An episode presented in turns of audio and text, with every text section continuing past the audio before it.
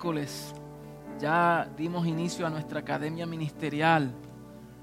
¿Cuántos están contentos? ¿Cuántos están motivados de verdad? Yo veo a algunos a la expectativa. La expectativa de cosas grandes que Dios haría hacer en medio de nosotros. Cosas que Él ya inició en el Espíritu, pero ahora en carne se tienen que dar a conocer. ¿Cuántos están deseosos de ver cosas mayores? Todo lo nuevo que Dios hace en nosotros es parte de lo que Él ya hizo y Él ya cumplió. Y para aquellos que están acá nuevos, quiero dejarles saber que en esta, en esta eh, jornada que nos toca ahora, este tiempo, hemos sentido de parte del Señor de tomarnos un tiempo de oración, eh, de conocer las oraciones apostólicas, pero también de manera práctica, orar, pero con un entendimiento de la verdad presente. Y a veces escuchamos personas decir, ay Dios mío, yo no entiendo esto, esto es nuevo para mí, esto es un lenguaje nuevo. Y esto es algo que siempre ha estado en las escrituras. Todo lo que nosotros enseñamos está en las escrituras, está en la Biblia. Es simplemente que ahora tenemos un lente nuevo, un lente diferente. A veces hemos hecho un énfasis en ciertas porciones escriturales y ignoramos otras. Y la intención nuestra es de poder dar a conocer este misterio que ya no es un misterio. Pablo lo dijo claramente a los colosenses. Dice el misterio que estaba oculto, que no se dio a conocer a las generaciones anteriores, pero ahora ha sido revelado por el Espíritu a sus santos, apóstoles y profetas. Y quiere decir que lo que era un misterio ya se dio a conocer. Y es Cristo en vosotros esperanza de gloria. Eso en sí mismo es un misterio. Y a medida que nosotros vamos conociendo más las oraciones apostólicas y cómo los apóstoles oraban y desde qué mentalidad, pues nosotros podemos entender eh, la obra consumada de Cristo en la cruz. Eh, y de eso se trata, que nosotros podamos orar desde un entendimiento eh, basado en la, la obra consumada. Diga, consumado es. Cuando Jesús dijo consumado es en la cruz, eso no fue una frase trillosa. Algo se detonó. Él dijo, it is finished. ¡Pum! Ya terminé mi obra. Entonces ahora nosotros debemos de entender qué fue lo que Él terminó. ¿Qué fue lo que Él terminó? Y a medida que nosotros vamos conociendo más estas escrituras, que a veces cuando leemos la, la Biblia y nos metemos en esas cartas, vemos un lenguaje bien extravagante y no las comprendemos. Y vamos siempre a lo que conocemos. ¿Ve? A lo que, la que nosotros conocemos, a las historias bíblicas que conocemos. Y a veces yo mismo he cometido un error que voy a la Biblia o iba a la Biblia y veía la Biblia como que estaba escrita por historias. ¿Ve? La historia de Moisés, la historia de Josué, la historia de los patriarcas, la historia de Sansón. Qué lindo las historias. Noé y todo lo que ocurrió, los profetas, son historias lindas. Pero la verdad es que cada una de esas historias que nosotros llamamos hay un hilo conductor hay algo que se está trazando a través de todas las escrituras. Que ahora nosotros debemos de comprender qué era lo que el Señor quería revelar y dar a conocer en cada generación y en cada tiempo.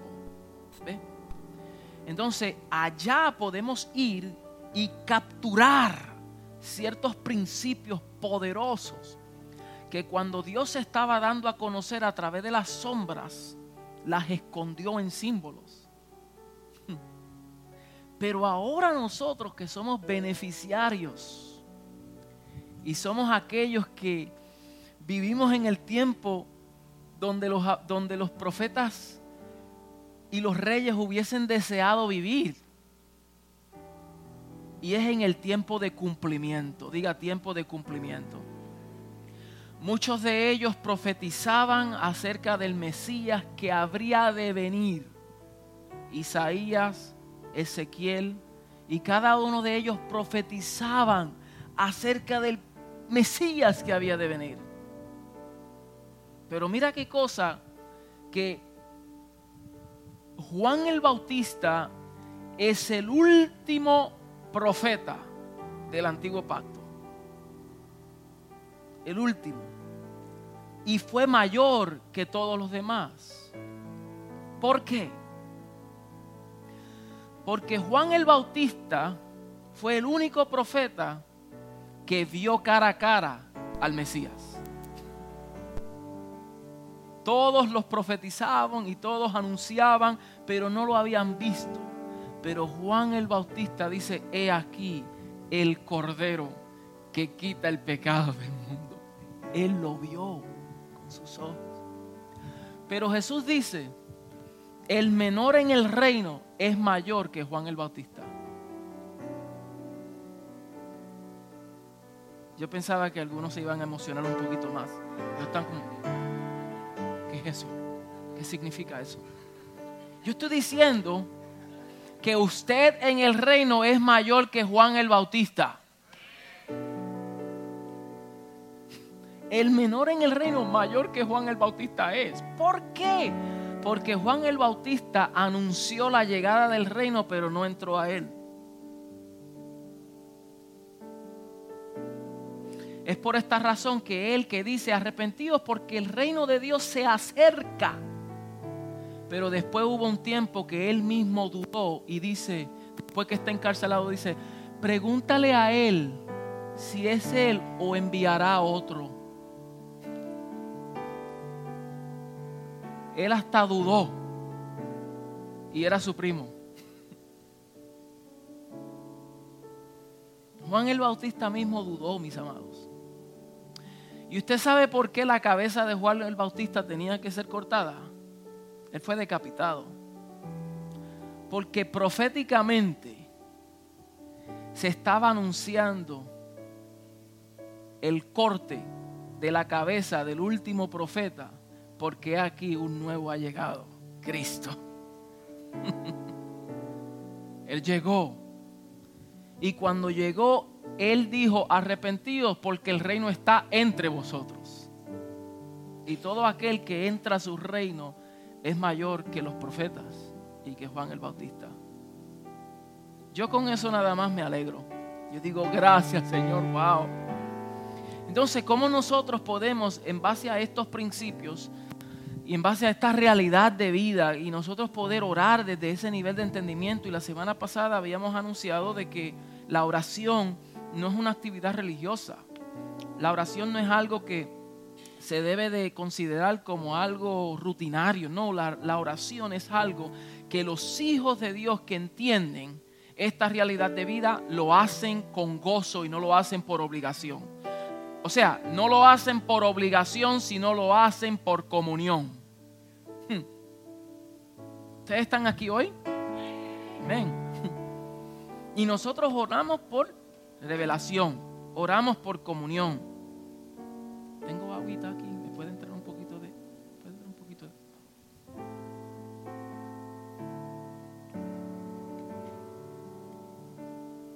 Eh, la semana pasada habíamos anunciado que los apóstoles en la, la iglesia neotestamentaria, ellos practicaban, muchas gracias, practicaban la oración, ellos oraban.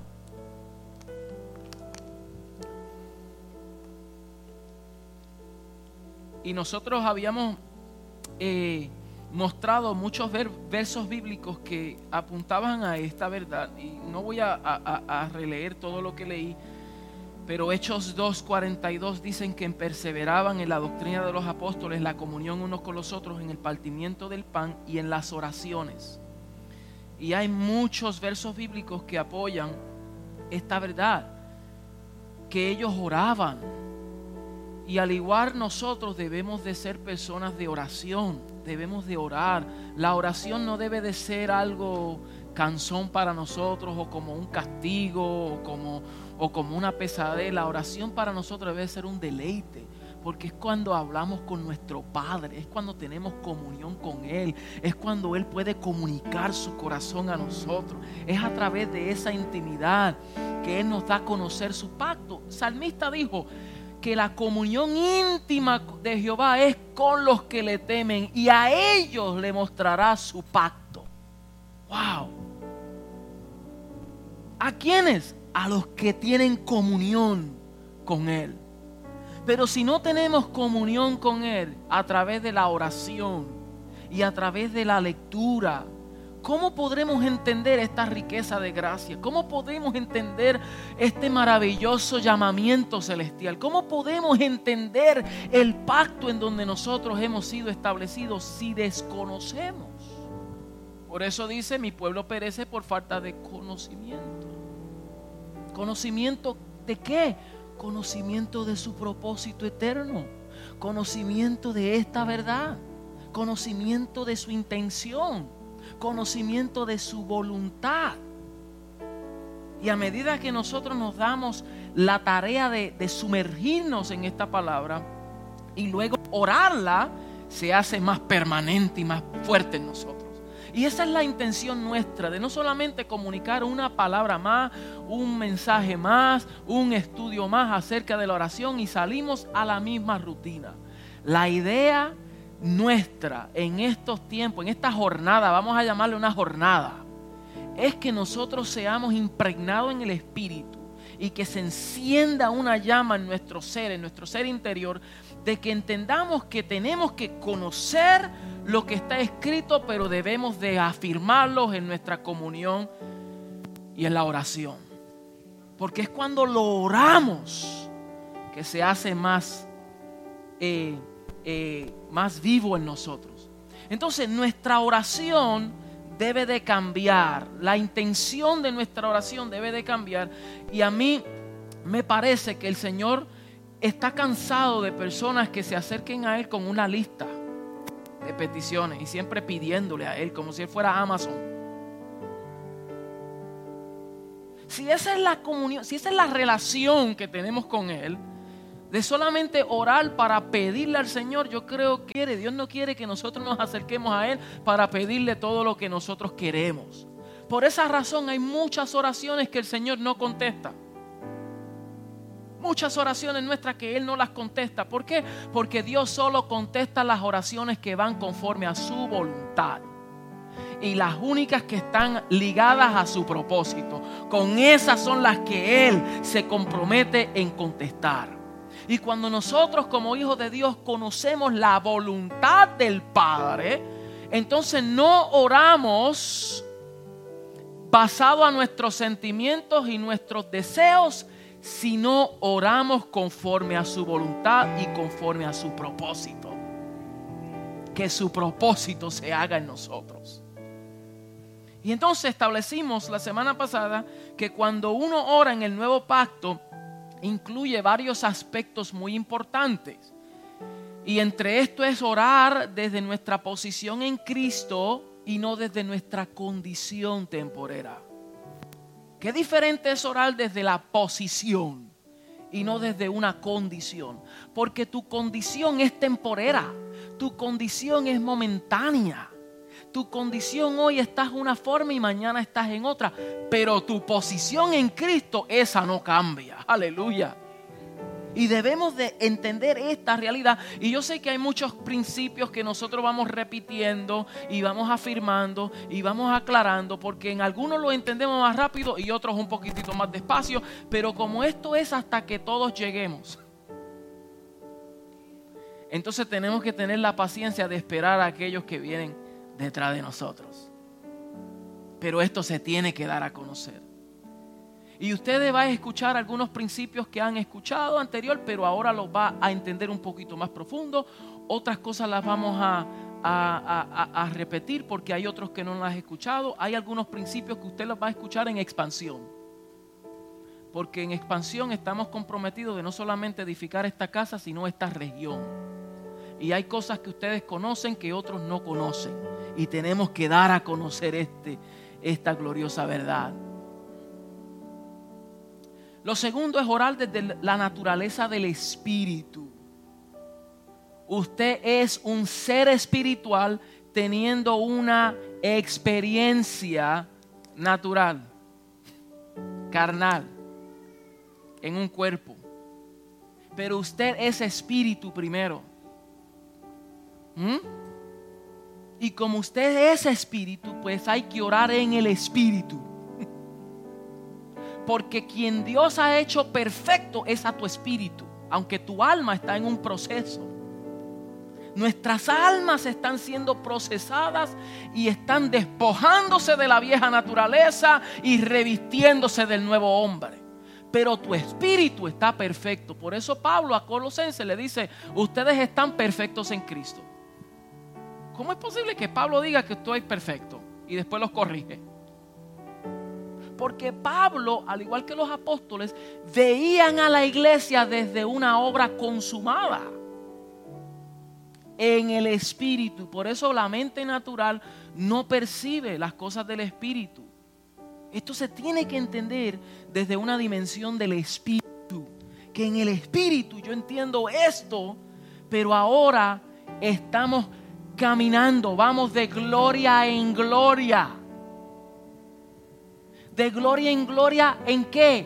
en el entendimiento de esta gloriosa verdad. Porque cada vez que yo voy comprendiendo un poco más acerca de Él, yo entiendo quién yo soy. Y cuando entiendo su obra y entiendo su propósito, entonces puedo vivir con mayor precisión. ¿Por qué? Comprendo y entiendo. Número tres, hay que orar desde una mentalidad corporativa y no individualista. Por eso nosotros vemos que todas las oraciones apostólicas incluyen nosotros, somos, estamos, es plural. Nunca hay un lenguaje singular. El mismo Jesús en su oración de modelo que dijo, Padre nuestro, no dijo Padre mío, dijo Padre nuestro que estás en los cielos santificado. Entonces nosotros como adoradores, como salmistas, como ministros, como predicadores, cuando estemos aquí y ministremos al cuerpo, debemos de siempre hablar desde una mente corporativa. Por eso yo no digo, gracias Señor que me salvó. Yo le doy gracias al Señor que Él me justificó. Yo le doy gracias a Dios que Él me sacó a mí de las tinieblas. Yo tengo una relación personal yo con el Señor. Es más, hasta nosotros decimos, Jesús es mi salvador personal. Y todo apunta al yo. Pero ese no es el lenguaje que vemos en las cartas apostólicas siempre ve que nos salvó, nos redimió, nos justificó, nos posicionó, nos hizo sentar en lugares. No sé si usted me está comprendiendo. Porque es una mente corporativa. Porque tú y yo somos miembros del cuerpo y en el cuerpo hay muchos miembros con una sola cabeza y esa cabeza es Cristo. Alabado sea su nombre. Número cuatro, orar con una mentalidad de bendecido y no de necesitado. Ahora, ¿pasamos por necesidades? Diga, claro que sí. Pasamos por necesidades. Pero cuando tú entiendes que tus bendiciones no están sujetas a cosas materiales,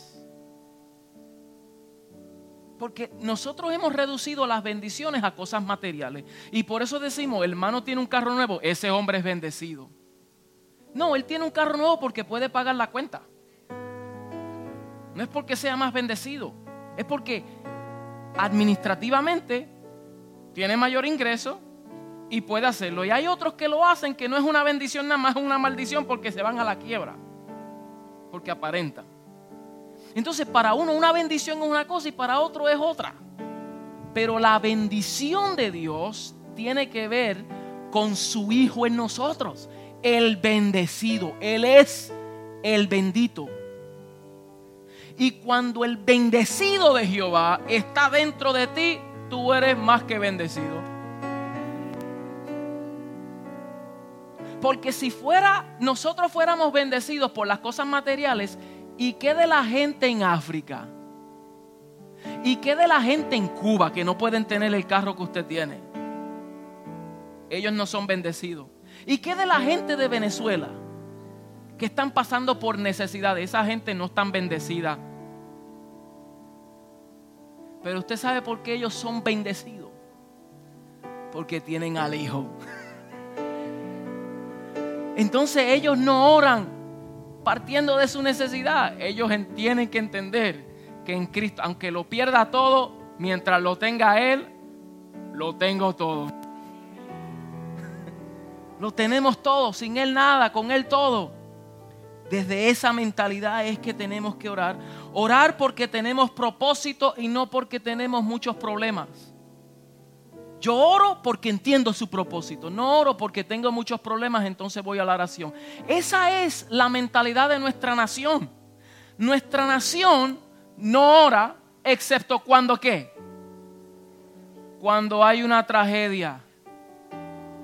Cuando pasa un ataque terrorista, dice, lo hemos intentado todo y ahora lo único que nos falta es orar. Entonces, orar porque tengo un problema quiere decir que mientras no tenga problema, ya no necesito orar porque estoy bendecido, estoy bien. Pero cuando tengo problema, tengo que orar. No. La oración tiene que ver con comunión, con andar en el Espíritu, con conocer esta realidad de vida.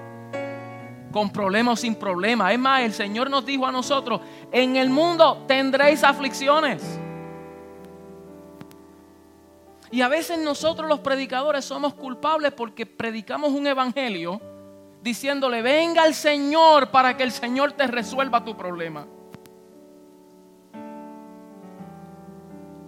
Venga el Señor para que Él haga esto por ti. Entonces la gente viene al Señor como si Él fuera un genio.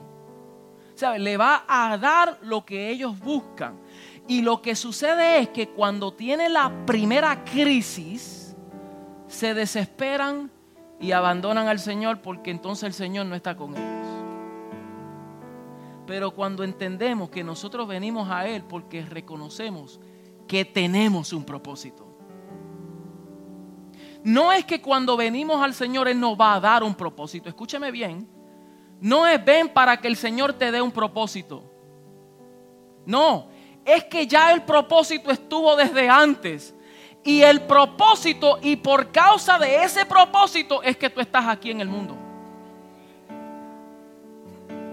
Y por causa del propósito, Él te salvó.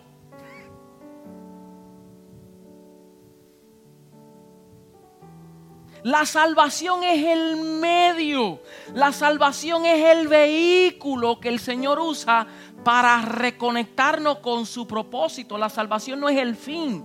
Porque si fuera el fin de las cosas y fuera el objetivo, entonces el día que fuimos salvos el Señor nos mata.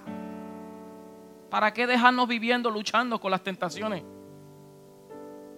¿Para qué? Para eso el día que me salvé, que me salvó, pues entonces que me quite la vida y me lleve con Él para yo estar seguro de mi salvación.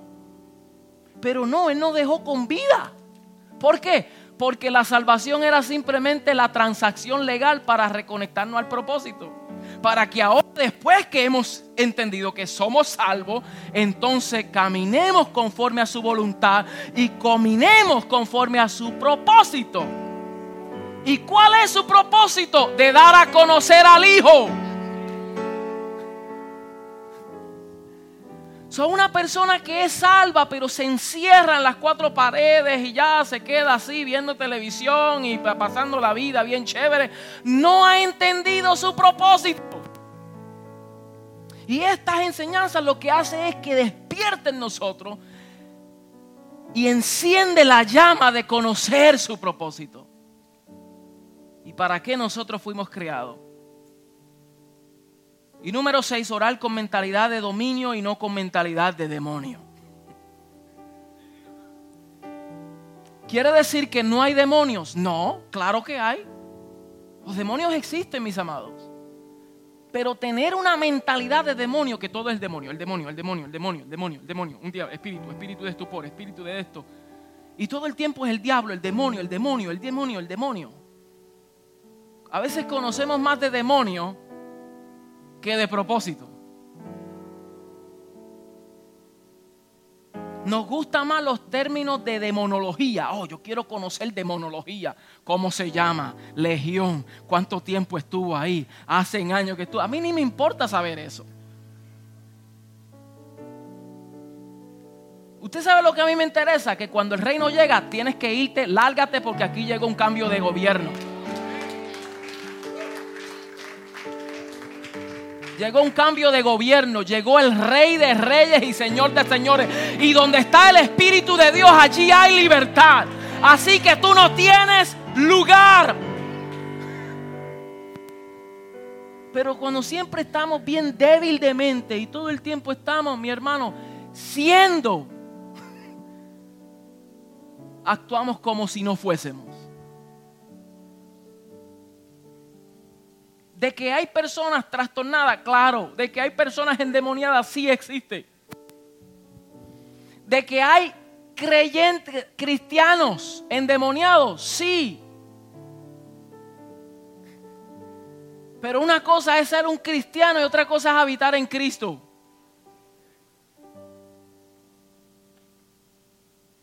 Muchas religiones se llaman ser cristianas, pero no hay ninguna diferencia entre un mundano y ellos, llamándose cristianos. Porque una cosa es ser seguidor de Cristo, le sigo de lejos. Las multitudes le seguían de lejos. Pero el momento de la verdad lo abandonaron. Entonces esto no se trata de seguir a Jesús, se trata de habitar en Él. Tiene que haber una, un cruce mayor.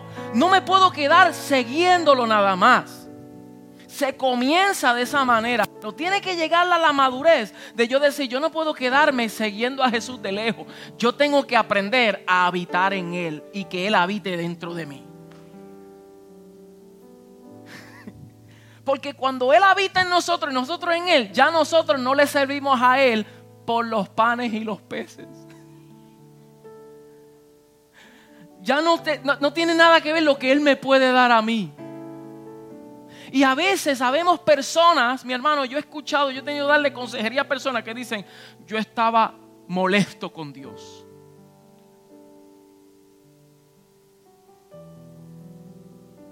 Rebelde con Dios. ¿Por qué? Por todo lo que he pasado. Se están riendo porque aquí hay mucha guilty personas. Estoy molesto con Dios. ¿Y se ha preguntado si Dios se ha molestado con nosotros? Mm. Porque nos molestamos cuando Él no hace lo que quiere, pero se molestará Él cuando Él nos dice y nos dice y nos dice y nosotros desobedecemos.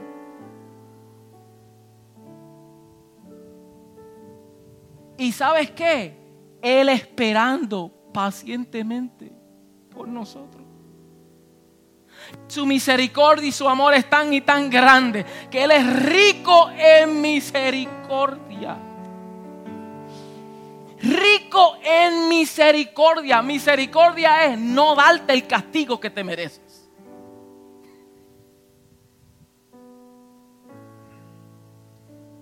¿Cómo yo me voy a enojar con mi Señor? Cuando el que se desconecta soy yo y no Él cuando paso por un proceso, ese proceso está diseñado para enseñarme.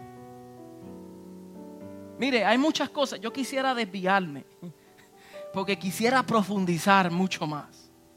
Y, de esto se trata esta clase, ¿verdad? De poder hacerlo en el espíritu, no ir por una agenda rígida. Ir en el espíritu y después orar conforme a lo que hemos aprendido. Pero mire, cuando usted lee Hebreos, Hebreos, dice que por la fe unos conquistaron reinos, taparon boca de leones, apagaron fuegos impetuosos, conquistaron, ellos pelearon, ellos lucharon. Y luego más abajo dice, y por la fe muchos fueron perseguidos, otros fueron vituperados, otros fueron entregados por la fe. Entonces, ¿cuál tuvo mayor fe? ¿Quién tuvo mayor éxito? ¿El que por la fe conquistó reino o el que por la misma fe fueron perseguidos y atracados? Y cuando tú entiendes esta obra de gracia, no importa en el proceso donde tú estés, si estás en un momento de conquista o estás en un momento de persecución, es por la fe que tú estás de pie. Es por la misma fe. So, no te compares con nadie. Ah, ese está bendecido, ese conquistó reino, ese logró ese es un hombre de fe. Y yo parece que no tengo fe porque yo no lo he logrado. No, mis hermanos. No, mis hermanos. Por la misma fe yo he pasado vituperio. Por la misma fe yo he sido perseguido. Pero es mi fe la que me sustenta. Y la fe que tengo es la fe del Hijo. Porque cuando mi fe propia está débil, la fe del Hijo está permanente y fuerte. Y por eso estás de pies. Aleluya. Mediante la fe. So, hay razones por las cuales debemos de orar. Y hoy yo quiero rápidamente buscar una porción escritural en Efesios. Porque aquí hay tanta riqueza. Cuando nosotros leemos Efesios capítulo 1, esta es una de las oraciones de Pablo, capítulo 1, verso 15, quiero poner en contexto esta oración de Pablo. Yo le he enseñado varias veces que cuando vamos a las escrituras debemos de respetar la intención del autor.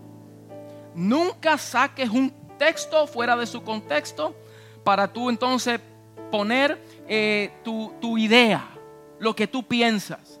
Porque nosotros podemos hacer eso. Podemos ir a las escrituras, sacar un texto y decir, es bíblico, es cierto. Yo pudiera ahora mismo ir a la Biblia y justificar de tener, de matar a alguien. ¿Por qué? Porque David lo hizo. Y yo pudiera ir a la Biblia y decir, David mató, entonces yo puedo matar a alguien y Dios estuvo con él. Entonces estará conmigo también. Yo pudiera ir a la palabra, a la Biblia, y justificar que como Abraham tenía dos mujeres, pues yo también. ¿O no hay personas que viven de esa forma? En el, ¿cómo? poligamía, ¿verdad? Polygamy. Poligamio. ¿De dónde ellos sacan eso? De la Biblia. Ellos justifican sus acciones en base a la Biblia y dicen, escrito está. Pero acuérdese que Satanás también dijo, escrito está. En la tentación le dijo, escrito está. Lánzate y tírate. Pero el Señor, aunque le usó las escrituras, él la había sacado fuera de su contexto. Y nosotros podemos hacer lo mismo y por eso tenemos que siempre respetar la intención del que está hablando. Cuando aquí vemos en esta escritura, Pablo en primera de, eh, en Efesios capítulo 1, verso 15, dice, por esta causa, subraye eso, por esta causa, por esta causa. También yo, habiendo oído de vuestra fe en el Señor Jesús y de vuestro amor para con todos los santos, no ceso de dar gracias por vosotros, haciendo memorias de vosotros en mis oraciones. Pablo está hablándole a los efesios y dice, por esta causa, después de haber oído la fe y el amor de ustedes, la fe en el Señor y el amor para los hermanos. La fe corresponde al Señor y el amor corresponde a los santos. Después de haber visto esto, yo no ceso de dar gracias. Yo oro intensamente por vosotros, haciendo memoria en mis oraciones para que el Dios de nuestro Señor Jesucristo, el Padre de Gloria, os dé espíritu de sabiduría y de revelación. ¿En qué? ¿En qué? En el conocimiento de Él. So, la revelación y la sabiduría tiene un objetivo y es para el conocimiento de Él. Y luego dice, alumbrando los ojos de vuestro entendimiento para que ¿qué? sepas. Los ojos del entendimiento tienen que ser alumbrados para que qué? Para que tú sepas. Para que tú sepas qué. ¿Cuál es la esperanza a que Él os ha llamado? Que tus ojos sean alumbrados para que tú sepas cuál es tu llamado y cuáles las riquezas de la gloria de su herencia en los santos.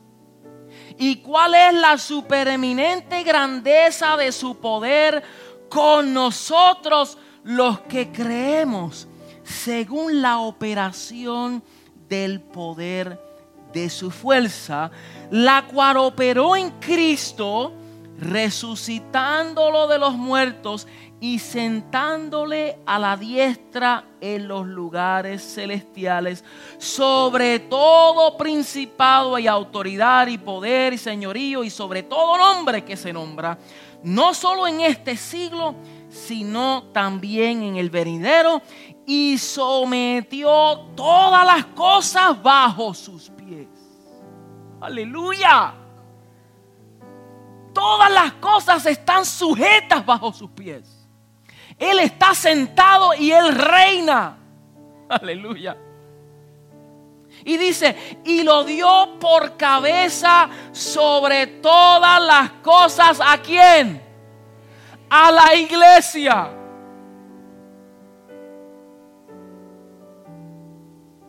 So, ¿Quién tiene todo esto? La iglesia. Ahora usted está entendiendo por qué nuestro lenguaje tiene que cambiar. Y decimos que esto no es la iglesia. Porque esa autoridad no se le dio a cuatro paredes, se te dio a ti y se te dio a mí. ¿Usted está comprendiendo? Porque nuestra terminología define nuestra teología. Cómo usted habla define qué usted cree y revela sus convicciones. Ahora, voy a recapitular un poquito, voy a retroceder. Quiero ir atrás. Wow. Diez minutos voy a hacer esto. Quiero ir atrás un poco. Aquí dice, por esta causa yo oro. ¿Por qué causa? ¿Por qué causa Pablo está orando y está pidiendo que el espíritu de sabiduría y revelación en el conocimiento de Él, llegue a nosotros y por qué Él ora que los ojos de nuestro entendimiento sean abiertos para nosotros poder comprender nuestro llamamiento. ¿Por qué causa? Para eso hay que ir anterior. Hay que ir a Efesios 1, verso 3. Vamos a leer desde el 3 en adelante. ¿Ok? estamos aquí y vamos a retroceder para que usted entienda cuál es la causa que Él ora. ¿Ok? ¿Me siguen? Ok. Miren el lenguaje de Pablo. Pablo tiene una mentalidad eterna. Él se está yendo antes de la fundación del mundo. So Génesis 1.1 es el principio de qué? Del orden creado. Pero se ha preguntado antes de Génesis 1.1, ¿qué hubo? Necesito un poco de reacción para saber que usted lo está recibiendo. ¿Ah? Necesito un poco, por lo menos un poco de reacción. O sea, se ha puesto a pensar, se ha puesto a pensar, wow, siempre vamos a Génesis 1, en el principio Dios creó los cielos y la tierra, la tierra está, pero nos hemos puesto a meditar, vámonos a irnos antes de qué ocurrió antes de todo esto antes, en el ámbito eterno. Acuérdate que a nosotros se nos dio una vida que eterna. ¿Cuándo comenzó la eternidad? ¿Cuándo comenzó la eternidad? Los puse a pensar. ¿ah? No tiene principio ni tiene fin. Es eterno. Entonces a ti se te dio una vida eterna. La vida eterna no es para que tú vivas largamente nada más.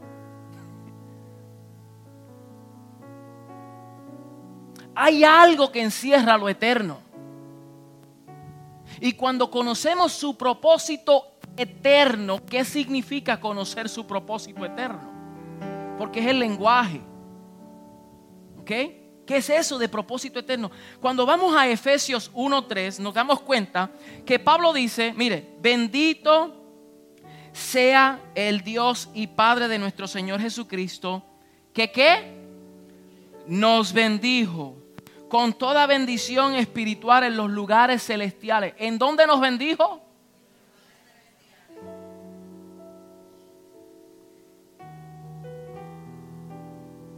¿En quién? En Cristo. ¿Según qué? ¿Qué dice? Yo quiero que usted lo lea conmigo, por favor. Vaya a su escritura. Efesios 1, 4. ¿Según qué? ¿Cuándo? Según nos escogió antes de la fundación del mundo. Entonces, una pregunta, ¿cuándo el Señor te escogió a ti? Te escogió el día que tú levantaste tu mano y tú lloraste y tú recibiste al Señor y pasaste al frente del altar. ¿Ese día te escogió o te escogió antes de Génesis 1.1? Él te escogió desde antes de la fundación del mundo. So, ya esto abre un cuadro más importante porque tú dices, wow, o sea que ya Dios estaba pensando en mí antes de crear el mundo.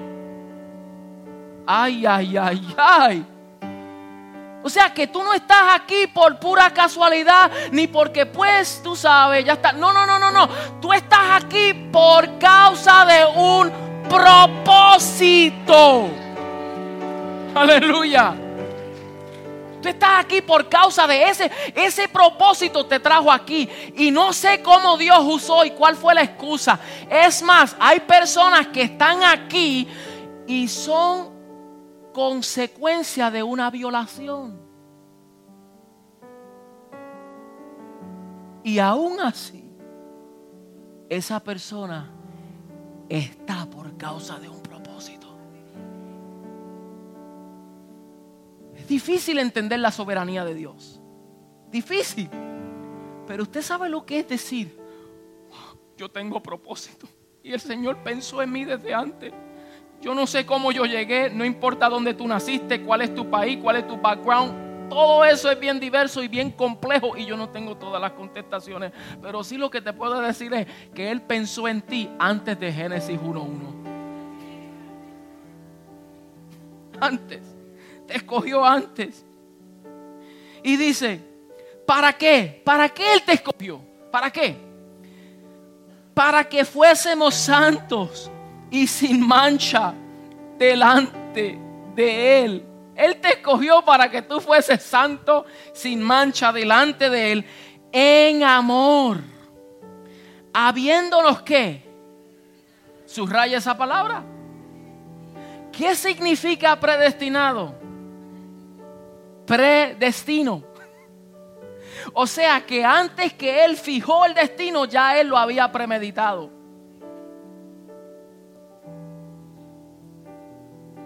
Ya Él sabía, ya Él conocía. Dios es omnisciente, Él es el principio y Él es el final. Él es el alfa y Él es la omega. O sea que Él estaba cuando Él lo diseñó y ya Él estaba cuando la obra terminó. Ya Dios está en lo, ya Dios conoce tu final.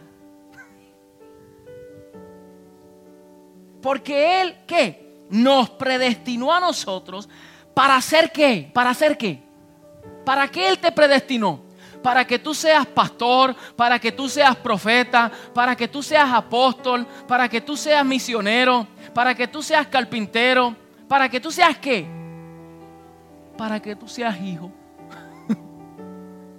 Suerte predestinó para que tú seas adoptados hijos suyos por medio de Jesucristo. ¿Según qué?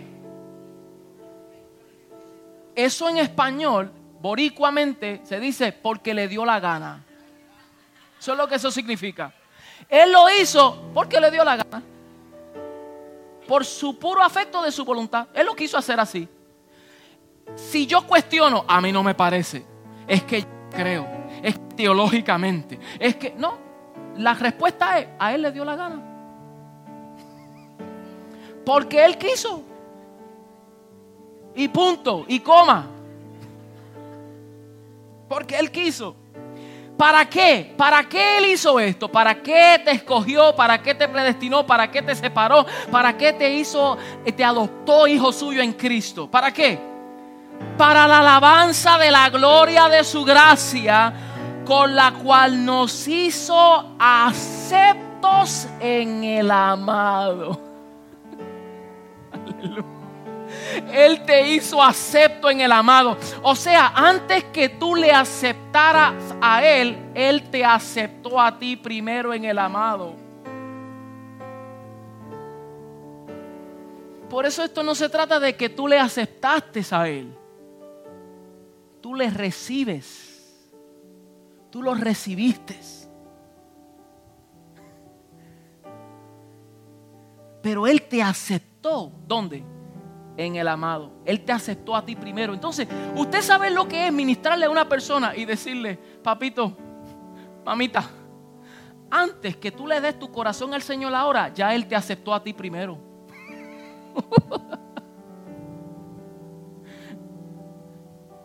y esto lo hizo por puro afecto de su voluntad para la gloria de su gracia. So, el día que nosotros levantamos la mano, y recibimos al Señor y nos rendimos a su voluntad, es una consecuencia de que el amor de Dios se ha dado a conocer en nosotros. De que la gracia de Dios se ha manifestado. De que yo siendo tan malo, el Padre en su inmensa gracia me aceptó.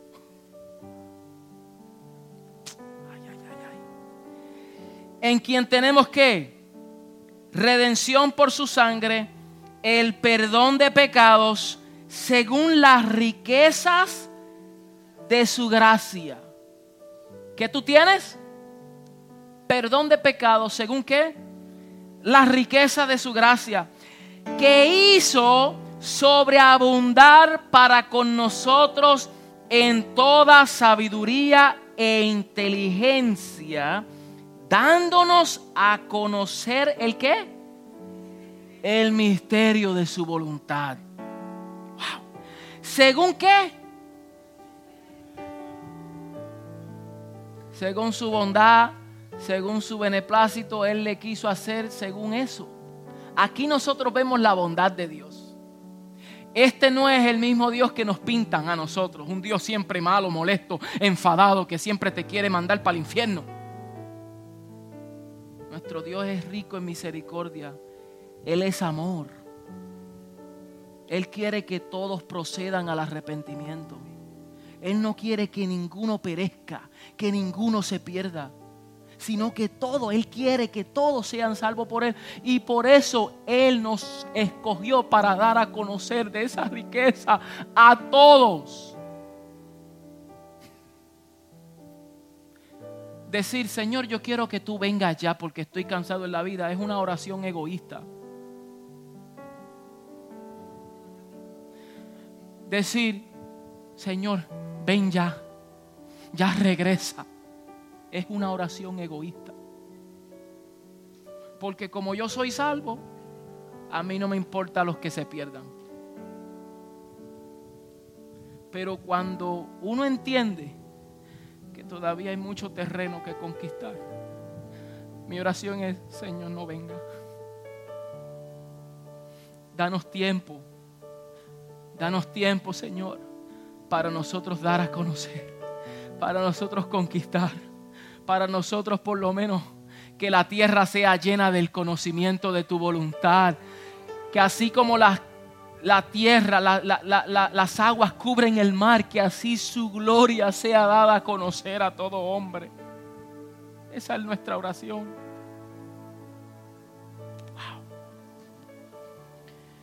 y dice,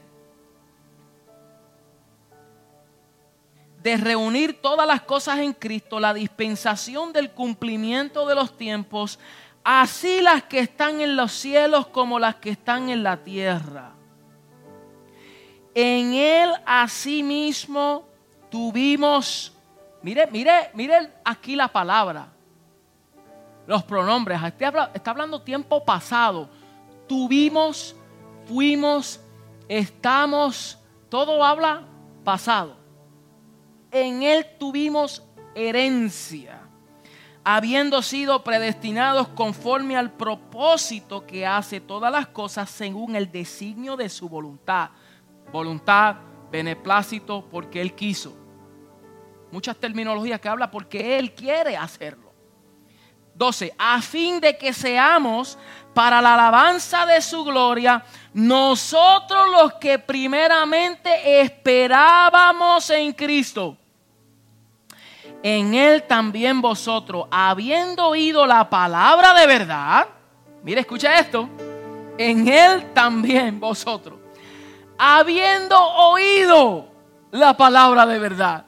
Cuando tú oíste la palabra de verdad, el evangelio de vuestra salvación, y habiendo creído en Él, fuiste sellado con el Espíritu Santo de la promesa. ¿Cuándo tú fuiste sellado? ¿Cuándo? ¿Cuándo qué? Cuando habiendo oído y haber creído. ¿Tú creíste? Entonces tú fuiste sellado. ¿Y para qué es ese sello? ¿Para qué es este sello que está aquí? ¿Qué dice Samsung? ¿Para qué es el sello de esa manzanita que hay de Apple? ¿Para qué es el sello? Para identificar qué?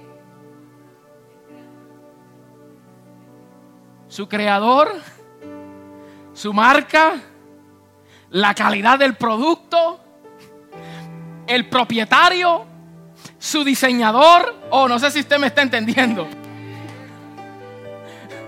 Y dependiendo la calidad del diseñador, tiene valor su marca. Y tú fuiste sellado, no con cualquier sello, sino con el sello del creador del universo. Y si en las cosas materiales le dan valor a las cosas de marca, cuanto más tú y yo que tenemos el sello.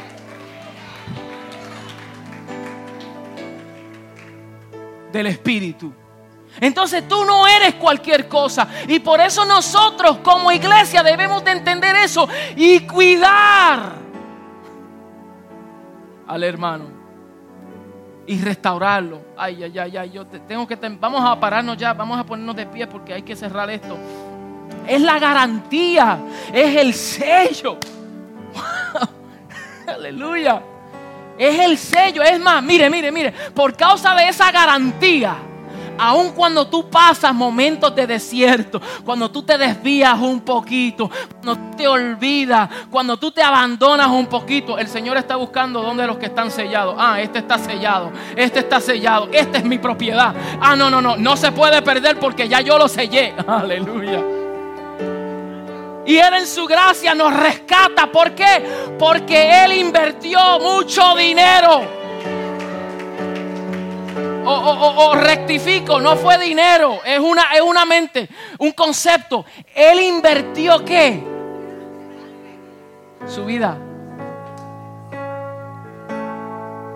Él invirtió su vida. Entonces, la salvación no es gratis. La salvación es gratuita para ti, para mí, pero no es gratis porque a Él le costó todo. A Él le costó su vida, a Él le costó su sangre. Y por esa sangre tú fuiste comprado. Y como tú fuiste comprado, entonces tú eres la mayor inversión del Hijo. Aleluya que son las garras de nuestra herencia hasta la redención de la posesión adquirida para la alabanza de su gloria. Y Pablo dice, por esta causa es que lloro.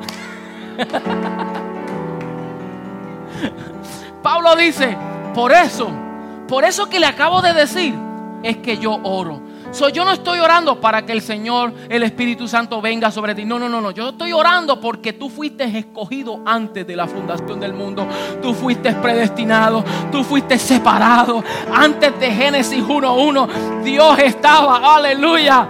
Oh, aleluya. Ya Él estaba. Ya tenía un propósito en su mente, en su corazón. Y por causa de ese propósito, en el cumplimiento del tiempo, tú llegaste a existencia. Pero lo que te trajo aquí a ti en la tierra fue su propósito. Escuche bien, Él no te dio un propósito a ti. Por causa de tu propósito, Él te tuvo que salvar. Por causa de su propósito.